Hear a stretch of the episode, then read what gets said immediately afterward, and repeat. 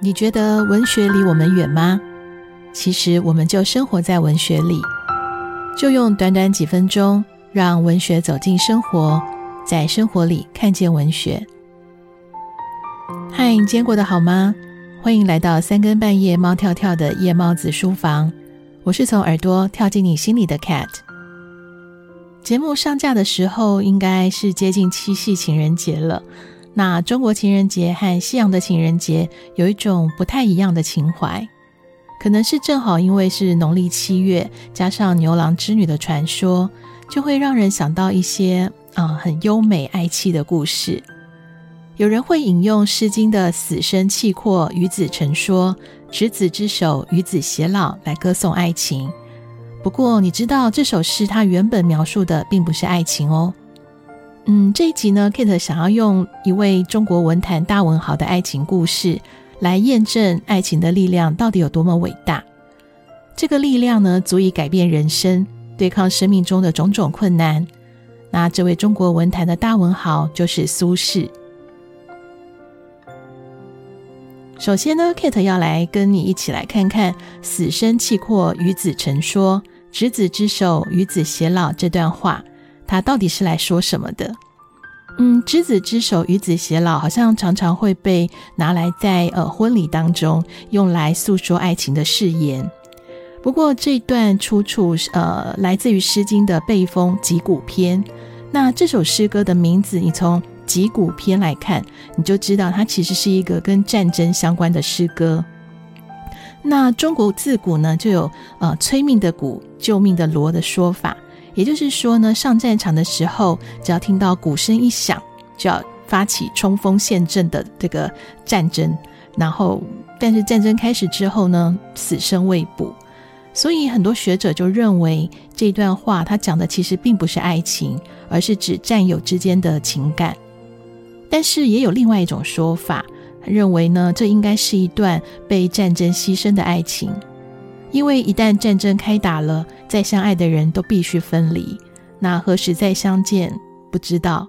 但是两人愿意立下生死约定，还是认为如果可能的话，我还是愿意能呃，希望能够牵着你的手，陪你到老。嗯，无论是战友间的约定，还是战争下烽火儿女的誓言，这都说明了感情要相伴到老是非常非常不容易的事情。尤其是来自不同背景的两个人，靠着爱情要相守一辈子，这需要两个人都要很深很深的爱着对方，并且呢，把生活中，呃，把对方放在生活当中，然后当做自己的一个习惯。但是呢，就算是很懂爱情，也非常努力经营爱情的人，面对生命的捉弄，有时候也是无可奈何的。在中外的文坛当中，就有不少的作家是爱得非常辛苦的。这包含了我们之前曾经提过的陆游，还有大家很熟悉的苏东坡、苏轼。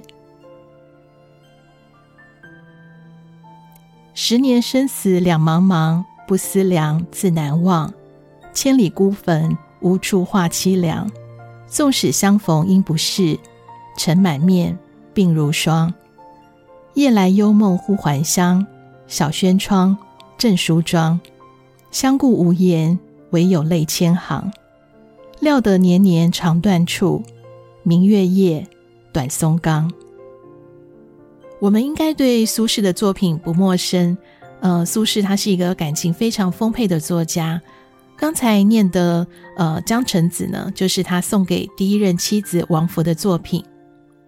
王弗和苏轼相识的时候呢，是苏轼还不到十五岁的时候。呃，当时父亲苏洵送他到书院去读书，那他的第一任妻子王弗就是院长的女儿。那因为院长王芳和苏轼的爸爸苏洵是好朋友，那苏洵很早就知道王弗非常的温柔贤惠、知书达理，所以很早就认为这是一个非常理想的儿媳妇了。嗯，或许是双方家长都有意安排，但是呢，也要看看两个人是不是有缘分啊。就在书院的附近啊，有一个池塘。那苏轼呢，常常去那边看鱼、喂鱼。有一天，院长王芳就邀请了一些文人雅士，想要来帮这个池塘来取名字。那当然也包括书院的学生也一起来命名。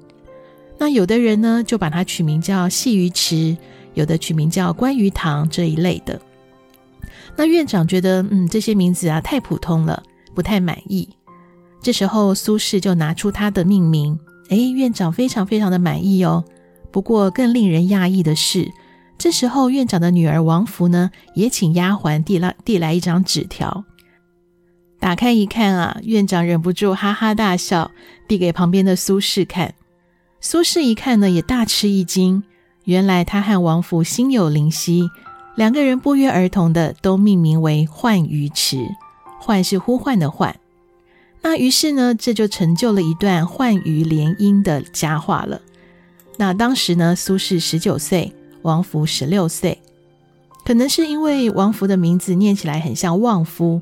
所以，自从她嫁给苏轼之后，她真的旺夫了。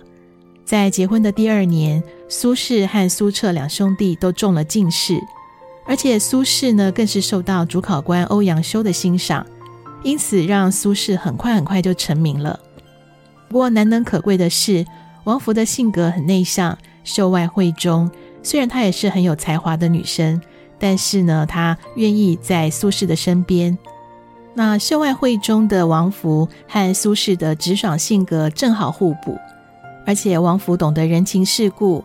当苏轼在接待慕名而来的呃访客的时候，他常常就会在幕后一起听。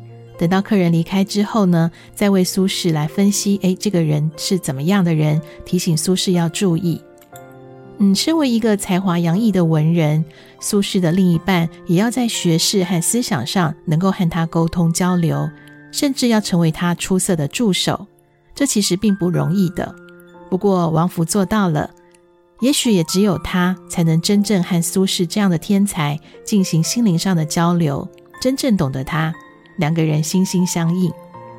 只是啊，很可惜，这段天作之合的婚姻却因为王弗病逝而结束了。王弗病逝的时候只有二十七岁，他离开后留下了一个儿子苏迈，也才七岁。所以算起来，这段天赐的良缘，实际上呢，彼此只相伴了十一年。因此，苏轼对于亡妻王弗呢，一直念念不忘。在王弗死后的十周年，依然在梦里梦到他，所以写下了这首字里行间藏着眼泪的千古名作《江城子》。十年生死两茫茫，不思量，自难忘。千里孤坟，无处话凄凉。纵使相逢应不识，尘满面，鬓如霜。这说的是呢，苏轼和妻子两个人阴阳两隔已经十年了，虽然很想念，但是再怎么想念也见不到了，只能任由思念不停地蔓延，难以忘怀。因为苏轼当时呢是被贬官到密州，所以妻子的孤坟远在千里之外。他也没有办法可以跟他诉说心中的凄凉悲伤，所以苏轼很感慨地说：“我四处奔波，灰尘满面，鬓发如霜。我们相隔这么多年了，而且我无法去凭吊你，所以就算相逢，应该也不认识了吧。”王弗过世之后呢，因为还留下一个很年幼的小孩，所以家族就商量，决定让他的堂妹王润之嫁给苏轼当填房。嗯，其实，在堂姐王弗生病的时候，王润之就经常来探望堂的堂姐。呃，虽然她比苏轼小了十一岁，但是看在堂姐过世又留下年幼的小孩，所以呢，就答应了长辈的安排。嗯、虽然王润之没有像他的堂姐读过这么多的书，但是他的个性很柔顺娴淑，性情很温和，做事也很周到，把家里打理得井井有条。而且呢，把这个外甥啊照顾得视如己出。就算后来自己有了自己的小孩，但是呢，还是一视同仁，不分彼此。虽然他不像堂姐那样子学识渊博，但是他还是有生活智慧的哦。尤其当时苏轼呢，正面临了政治的险境，非常需要一位这样子朴实贤惠的伴侣，帮助他和孩子们解决生活的问题，没有后顾之忧。嗯，虽然这段时间苏轼他经历了人生的大起大落，但是因为有这位贤内助，所以这段期间呢，苏轼的创作能量爆棚，写出了《大江东去，浪淘尽》《赤壁赋》这些千古的名著。不过很不幸的是，在二十五年后，王润之病逝了。不过王润之的表现呢，确实非常非常的称职。苏东坡曾经和王润之立下誓言，他们决定要生同室，死同穴。所以后来苏轼过世之后呢，呃，他的弟弟苏辙也帮他们两位合葬了。在王润之过世之后呢，苏轼写了祭文哀悼，那苏辙也代表家族写了两篇祭文，表示整个家族对于王润之的肯定。苏轼的第三个女人是由侍妾扶正的王昭云。王昭云十二岁就进到苏轼的家门了，几十年来侍奉在苏轼的左右。她陪伴的这段时间呢，正好是苏轼人生最得意还有最倒霉的时候了。但是呢，他始终如一，坚定不移。特别难得的是，苏轼后来被流放到海南的那一段日子。在众叛亲离的时候，苏轼毕竟是比王昭云年长了二十六岁的老男人。那但是王昭云还是能够不离不弃，这是为什么呢？想必他的动力应该还是来自于爱吧。那能够让这位年纪小了二十六岁的小女孩动心的，除了苏轼的满腹才气，应该还有包括他的深情，还有他的人格魅力了。王昭云果然没有看错。这个大他二十六岁的老男人啊，为他写的诗最多了。但也许上天太过嫉妒苏轼的女人缘，所以王昭云三十三岁的时候也病逝了。王昭云死后，苏轼一直没有再娶，那这个小女子也留给苏轼满满的思念，所以呢，他也写下了“每逢暮雨倍思亲”，也就是每到下雨天就会想起他。今天是三更半夜猫跳跳夜猫子书房系列的最后一集，在系列节目推出之后呢，呃，其实就有朋友说啊，哎，你应该会介绍苏轼，对不对？是啊，中国文坛中我当然不能少掉苏轼，但是呢，因为他太过精彩了，所以我把它放在最后一集。呃，不仅他的作品深受大家喜爱，他的作品是具有跨时代的魅力的。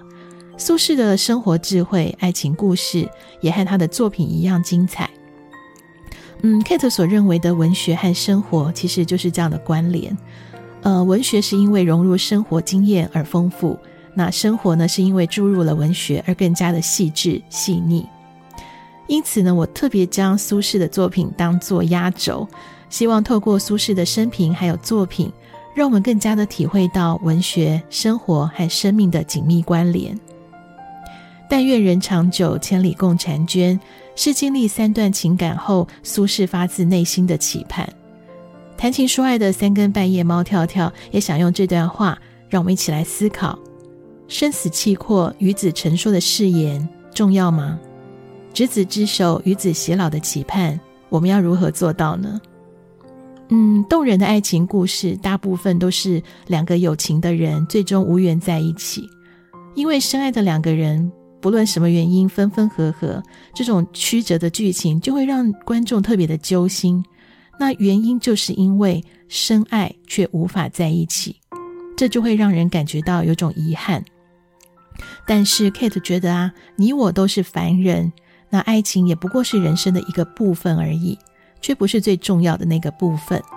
所以有些人会因为爱情而狂喜狂悲，然后甚至在失落的时候会不吃不喝。嗯，Kate 觉得这样虽然很浪漫啦，但是生活好像这样子会有点累耶，你的元气和动力也会被消耗殆尽哦。所以啊，千万不要用爱情脑来过日子。不过呢，在最后一集呢，呃，Kate 也想把之前老子那一集所提到的爱情观拿出来，嗯，复习一下。无为而治是要我们顺其自然，但绝不是什么都不做哦。因为没有努力，你怎么可能会有收获呢？那不要用爱情脑过日子，也是这个意思。但老子的无为而治，它的基础是抱持守一，知道什么是自己想要用一生守护的，所以一见钟情就是无为而治的最高境界了。也许每一段逝去的感情，往往都是带有不愉快的。但是，相信在茫茫人海中，你遇见了某个人，并且愿意用一段生命来相伴，与他一起体验人生，这个当下就是最珍贵的缘分。